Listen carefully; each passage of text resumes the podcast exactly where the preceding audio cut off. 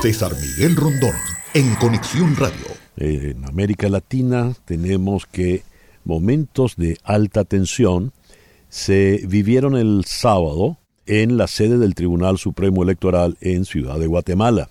Pese a la resistencia de los magistrados, miembros de la Fiscalía se llevaron a la fuerza del ente electoral actas de los comicios presidenciales de la primera y la segunda en los que resultó ganador Bernardo Arevalo. Vamos a Ciudad de Guatemala.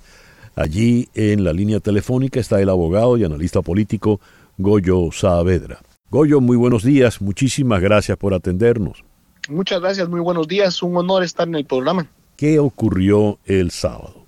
Bueno, desde, desde antes de la primera vuelta electoral, una serie de hechos eh, y del poder judicial liderado por la Fiscalía eh, han venido suscitándose tratando de alterar los resultados.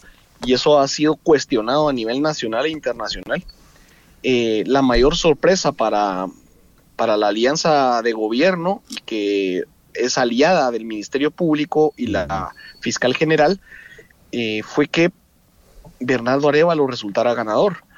y a partir de ello han empezado una serie de investigaciones y acciones que exceden las competencias eh, de lo criminal y se empiezan a inmiscuir en lo político. Y algo que nunca había ocurrido en toda la era democrática es que la fiscalía, una fiscalía especial contra la impunidad, que en realidad no es la competente en asuntos electorales, eh, ha venido a, perseguir y a, generar una serie de acciones, allanamientos eh, en la sede electoral, incluso en medio del proceso electoral algo que rompe eh, con la armonía democrática y del proceso en su sano desempeño. Ya ha concluido este sábado con que se han eh, secuestrado todas las actas de resultados electorales, eh, entre, entre paréntesis, buscando indicios de que se haya cometido irregularidades en el proceso electoral. Y ahí lo que hay que tener muy claro es que la garantía del proceso electoral es que en, en la ciudad de Guatemala, bueno, en, Guatemala en general, los votos los cuenta la ciudadanía, ciudadanos voluntarios que ejercen función pública dentro de juntas receptoras de votos, que de, forma transparente y frente a fiscales de todos los partidos cuentan los resultados, certifican los mismos en actas y trasladan esos resultados eh, a, una, a, una autoridad del Tribunal Supremo Electoral.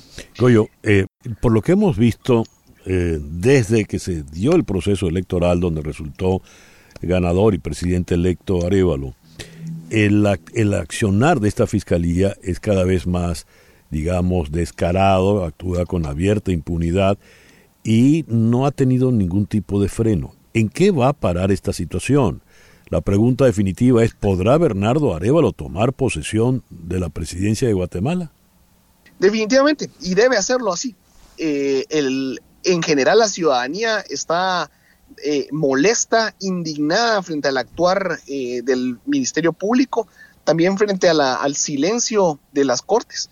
Pero esto debe parar y lo que debe pararlo es la autoridad constitucional, porque el Ministerio Público en el ejercicio de sus funciones se ha excedido, se ha inmiscuido en la competencia electoral que corresponde según la Constitución y la ley electoral de partidos eh, electoral y de partidos políticos, que es de carácter constitucional, son competencias exclusivas del tribunal.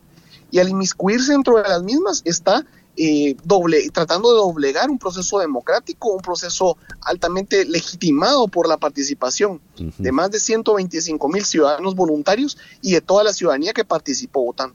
Eh, no es posible que las cortes ni los fiscales sean los, los llamados a, tocar y a romper la cadena de custodia eh, alrededor de los resultados. Y por eso el mismo Ministerio Público el día domingo trató de salir aclarando de que los resultados ya están certificados. Pero claramente esta es una estrategia eh, de activar el descontento y activar las posibilidades que, este Congreso, el actual Congreso, eh, pueda venir a tratar de eh, dañar a, a, Bernardo Arevalo o a su partido. ¿Con quién? e indistintamente eso no es un tema partidario únicamente, sino es un tema que afecta a toda la ciudadanía. Estamos hablando de María Consuelo Porras.